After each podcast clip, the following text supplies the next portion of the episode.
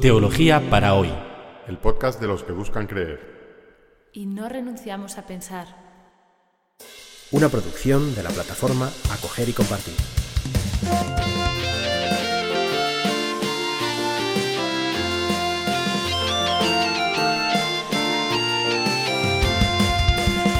Bienvenidos al episodio 24 de Teología para hoy. El tema de hoy se titula Dios no excluye a nadie. Y vamos a comentar los versículos 1 al 30 del capítulo séptimo de Marcos. Empezamos leyendo. Y se reúnen junto a él los fariseos y algunos escribas que habían venido de Jerusalén, y viendo que algunos de sus discípulos comían con manos impuras, es decir, sin lavar, pues los fariseos y todos los judíos no comen sin lavarse las manos con el puño, aferrándose a la tradición de los ancianos, y viniendo de la plaza, si no se bañan, no comen. Se aferran a muchas otras tradiciones como lavado de copas, jarras y bandejas y camas. Y le preguntaban los fariseos y escribas, ¿por qué no se comportan tus discípulos según la tradición de los ancianos, sino que comen con manos impuras? Y les dijo, Bien profetizó Isaías de vosotros, hipócritas, pues está escrito, Este pueblo me honra con los labios, pero su corazón está lejos de mí. En vano me dan culto, enseñando enseñanzas que son normas de los hombres. Dejando el mandamiento de Dios, os aferráis a la tradición de los hombres. Fin de la cita. Así empieza una de las secciones del Evangelio según San Marcos más largas dedicadas a las enseñanzas de, de Jesús. Y, el tema que trata es el de las tradiciones religiosas, más especialmente las tradiciones vinculadas con las normas de pureza. Para nosotros, lavarnos las manos antes de comer es una cuestión de higiene.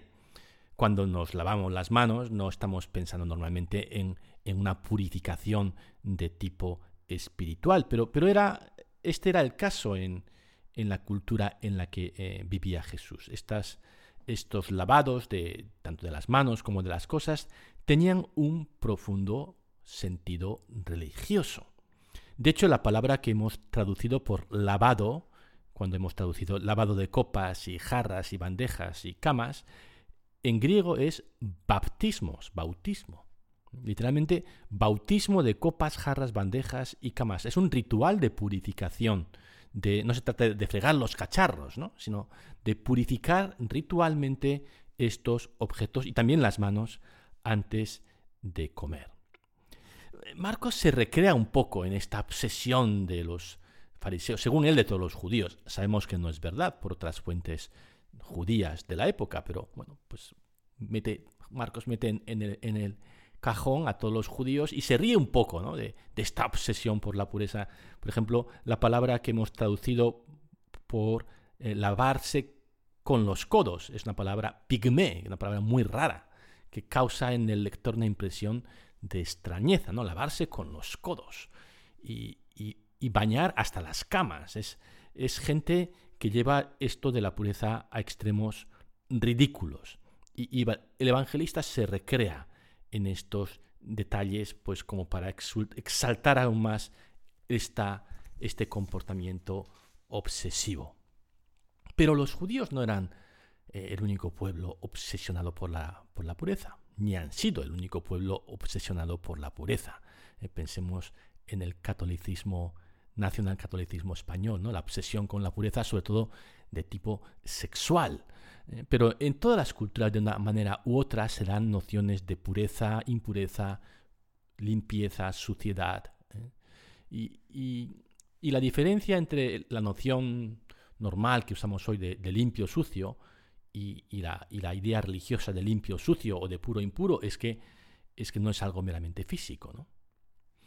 Eh, Mary Douglas es una antropóloga británica que en los 60 lanzó una teoría muy interesante para explicar este comportamiento eh, que es casi universal en la especie humana, de distinguir cosas puras e impuras, alimentos puros, alimentos impuros, comportamientos puros, comportamientos impuros, personas puras, personas impuras.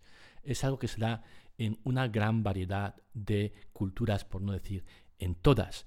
Y, según Mary Douglas, Mary Douglas observó que, la pureza es la expresión de un sistema que no podemos hablar de limpio o sucio por sí mismos, que una cosa es sucia siempre con referencia a un sistema de ordenamiento.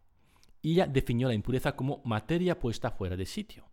¿Mm? Es decir, el barro, cuando está en el campo, no es impuro. Cuando está en el suelo de mi habitación, es impuro. La salsa de tomate es perfectamente pura sobre los espagueti, pero si está sobre mi camisa, me la ensucia. La, idea de sucio, limpio, puro, impuro eh, depende de un sistema de orden que clasifica las cosas y coloca las cosas en su sitio. Cuando algo se sale de, su, lugar, se convierte en sucio, se convierte en impuro. Ella decía, allí donde hay sistema, allí donde hay suciedad, hay sistema. La suciedad es el producto secundario de un sistema de ordenación, en la medida en que el orden implica el rechazo de elementos inapropiados. Fin de la cita. La sociedad en la que vivía Jesús estaba obsesionada por la pureza. Existían alimentos prohibidos, como la carne de cerdo. ¿eh? La, obsesión por la pureza iba sobre todo en la cultura judía de aquella época por el lado de la comida, ¿no? No, tanto por el lado del sexo, que también, pero ¿eh? dicen los antropólogos que, que, la cuestión de pureza e impureza tienen que ver sobre todo con los límites del cuerpo. Por eso la sexualidad, la alimentación, tanto la entrada de la comida como de la salida, tiene que ver con, la limpieza y con la pureza. También ciertos, el sudor, la saliva, la sangre, pues son cosas que tienen que ver con la pureza. Los, los judíos de aquella época estaban sobre todo obsesionados con cuestiones de pureza de los alimentos. ¿eh? Por ejemplo, no podían por supuesto, comer carne de cerdo, pero tampoco podían mezclar ciertos, ni pueden ahora, ¿eh? mezclar ciertos alimentos como carne con, con productos lácteos. Eh, hay, ejemplo, animales acuáticos. Los animales acuáticos que no tienen escama no se pueden comer, por ejemplo, los calamares. Y, cosas así. Bueno, pues mm, este sistema de pureza, o todos los sistemas de pureza, hablando en general, mm, tienen un lado oscuro y es que pueden excluir a, a grupos enteros de gente que se consideran impuros, bien porque hacen cosas impuras o bien porque por alguna característica racial o, cualquier otra característica, pues la sociedad o la cultura las considera impuras o incluso intocables, ¿no? como esta, esta, casta, esta casta en la India. Los sistemas que generan esta idea de pureza e impureza dividen a las personas en sanas y enfermas, buenas y malas, eh, compatriotas y extranjeros, con papeles y sin papeles, eh, crean estas dicotomías que excluyen. Jesús arremetió con sus palabras y sobre todo con sus actos contra el sistema de pureza, pues formaba parte de su proyecto franquear las fronteras que la obsesión por la pureza había levantado entre sus contemporáneos, para ir al encuentro de los excluidos. Así le vemos dejándose tocar por los leprosos, dejándose tocar por la hemorroísa, que era una impura, porque tenía este flujo de sangre, y sentándose a la, mesa con los pecadores. Así que este discurso sobre la pureza es algo que afecta a algo muy central de, la misión y, del mensaje de Jesús. Y la cuestión que plantea es si estos mandamientos si estas tradiciones sobre la pureza de los fariseos reflejan la voluntad de Dios o no. Y aquí Jesús pasa al ataque. Vamos a leer. Y les decía, bien rechazáis el mandamiento de Dios para guardar vuestra tradición, pues dijo Moisés, honra a tu padre y a tu madre, y el que maldiga a padre o madre será castigado con la muerte. Pero vosotros decís, si uno dice a su padre o a su madre, lo que de mí podrías recibir como ayuda lo declaro corbán, que quiere decir ofrenda, ya no le dejáis hacer nada por su padre y por su madre, anulando así la palabra de Dios por la tradición que os transmitís. Y hacéis muchas cosas semejantes. Jesús dice a los fariseos que sus tradiciones falsifican la voluntad de Dios expresada en la Torá mediante un laberinto de legalismo. Como en este caso, eh, como en este caso, Jesús está describiendo una práctica que hacían los fariseos de si una persona eh, que tenía bienes para ayudar a sus padres no quiere usar esos bienes, gastar esos bienes para ayudar a sus padres, que es su deber, eh, y los quiere guardar, pues los puede declarar corbán, ofrenda a Dios. Y como ya son de Dios, pues no se pueden utilizar para ayudar a tus padres. ¿no? Era una triquiñuela legal para eh, no gastarte el dinero que podrías gastarte en ayudar a tus padres ancianos. Jesús dice que este tipo de, de cosas que los fariseos hacen falsifican la voluntad de Dios. No son voluntad de Dios. La voluntad de Dios es que ayudes a tu padre y a tu madre. Y eso está bien clarito en la Biblia, en la Torá. Eh, y estas tradiciones que os transmitís, dice Jesús, lo que hacen es falsificar esta voluntad de Dios. Seguimos leyendo. Y cuando entró en casa de estar entre la multitud, le preguntaron sus discípulos sobre la parábola, y les dice, ¿Así que vosotros tampoco comprendéis? ¿No entendéis que nada que entre en el hombre desde fuera puede hacerle impuro? Pues no entra en su corazón, sino en su vientre, y sale en el retrete. Así declaraba puros todos los alimentos. Jesús estaba con la multitud y ahora está en la casa, que es el lugar que simboliza la comunidad, es el lugar de la enseñanza en detalle, en privado, a los discípulos. Y aquí Jesús se pone en plan como súper, súper pedagógico, como si hablara con niños pequeños y les dice, a ver, discípulos, ¿a dónde va la comida que comemos? Al vientre. Pues claro que va al vientre. Muy bien. ¿Y, y del vientre a dónde va? Al váter. Pues claro que va al váter. ¿Toca el corazón en algún momento? No. Todo este proceso de comer, digerir e ir al váter no afecta a vuestro corazón, no te puede hacer impuro. Y esto es como una bofetada, ¿no? En esta obsesión por la pureza de los alimentos que tenían los judíos. Y, y sigue hablando Jesús. Decía, lo que sale del hombre, eso sí hace al hombre impuro pues de dentro del corazón de los hombres salen los malos pensamientos. Inmoralidades sexuales, robos, asesinatos, adulterios, avaricia, malicia, engaño, libertinaje, envidia, insultos, insolencia, estupidez. Todas estas cosas malas de dentro salen y hacen al hombre impuro. Las leyes de pureza que sostienen el orden en el que viven los, judíos y los fariseos, de, eh, pues coloca cada cosa en su sitio. Y, y, ciertamente los humanos necesitamos un cierto orden para, para podernos manejar en la vida. Lo, lo malo es si ese orden deja fuera, margina, excluye a algunas personas. Y, y, en cualquier caso, este tema de la pureza e impureza es un tema humano, no es expresión de la voluntad de Dios. Lo hacemos los humanos para organizar nuestra mente y nuestra cultura, pero no se puede atribuir esto a Dios. Y, por supuesto no se puede convertir en algo tan rígido que, que haga daño a las personas. Es más, el reino de Dios viene a desafiar esas leyes humanas de la pureza y de la impureza cuando sirven para excluir a las personas. A Dios no le interesa la pureza, solo le interesa que trates bien a los demás. La religión que Dios quiere manda que cuides a tu padre y no utilices argumentos teológicos para eludir ese deber. Y Dios pide que no te aproveches de los demás, que evites la inmoralidad en todos los campos, en la sexualidad, en el dinero, en el poder. Y lo demás no le importa, lo demás le es irrelevante.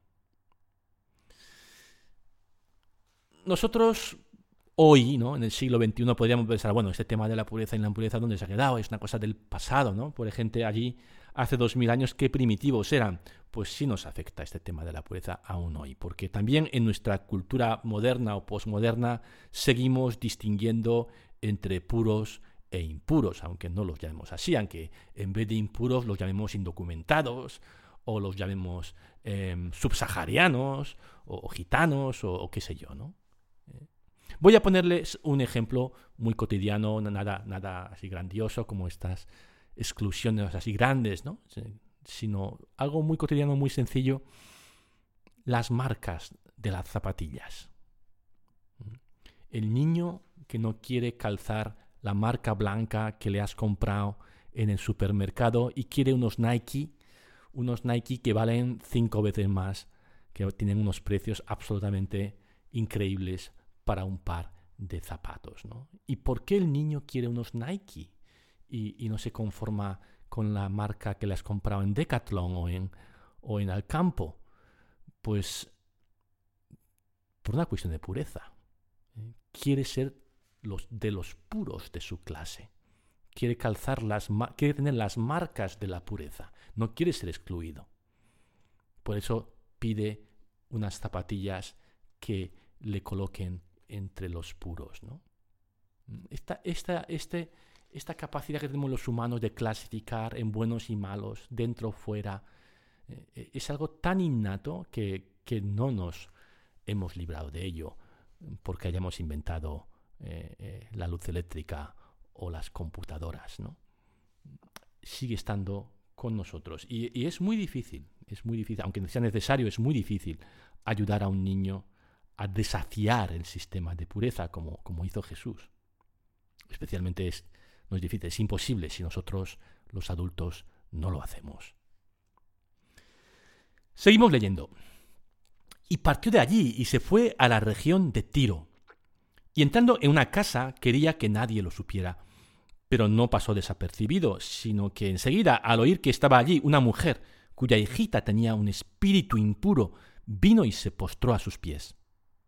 Esta mujer era griega, de nacionalidad sirofenicia, y le pedía que expulsara el demonio de su hija.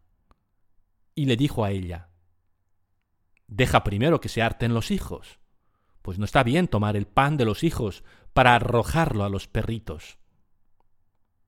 Ella le respondió y le dijo, Señor, también los perritos debajo de la mesa comen de las migajas de los niños. Y le dijo a ella, Por estas palabras vete, salió de tu hija el demonio. Y al volver a su casa encontró que la niña estaba echada en la cama y el demonio había salido. después del, intenso diálogo de Jesús con los fariseos sobre la pureza, pues dice, vámonos, vámonos de Galilea, vámonos al extranjero otra vez. Y en vez de tirar hacia el este, como en el capítulo quinto, que se fue la región de los Gerasenos, ¿se acuerdan? Al otro lado del lago, tira hacia el noroeste, hacia la costa, al norte, a Fenicia, lo que hoy es el Líbano, y allí pues tiene este encuentro que es uno de los más sorprendentes de todo el Evangelio. Una mujer griega, es decir, pagana, no judía, se entera de que Jesús está en la zona y va a pedirle un milagro. Y la respuesta de Jesús no puede ser más negativa. No está bien tomar el pan de los hijos para arrojarla a los perritos. ¿no? Le llama a ella y a su hija perritas. Y ella podría haber dicho, venga, pues me voy. Dar un portazo y salir de allí. Y sin embargo, esta mujer, esta mujer que tiene una hija enferma, ¿no? Y que no era una mujer, ¿no? Por, por su hija enferma. Pues le da la vuelta a la frase de Jesús y dice, Señor, también los perritos debajo de la mesa comen de las migajas de los niños. Y consigue que Jesús cambie de idea. De hecho, la mujer hace que Jesús saque las consecuencias del mensaje que acaba de predicar en su tierra judía. Y Jesús la escucha, cambia de idea y hace el milagro. Nos quedamos con este asombro ¿no? que nos produce el arrojo de esta mujer, esta, también la capacidad ¿no? de, coger las cosas al vuelo de esta mujer que, que sufría por, por su hija. Y también el asombro por Jesús, que es capaz de cambiar de idea, que es capaz de escuchar a esta mujer extranjera y cambiar eh, lo que había, desdecirse y hacer otra cosa curar a la hija enferma de, o poseída en su mentalidad de, esta mujer. Terminamos así este, este, episodio dedicado al tema de la pureza en el capítulo séptimo de Marcos. Y el próximo jueves, es jueves santo, no tendremos episodio de teología para hoy. Regresaremos el jueves, después del domingo de resurrección. Que tengáis una buena Pascua.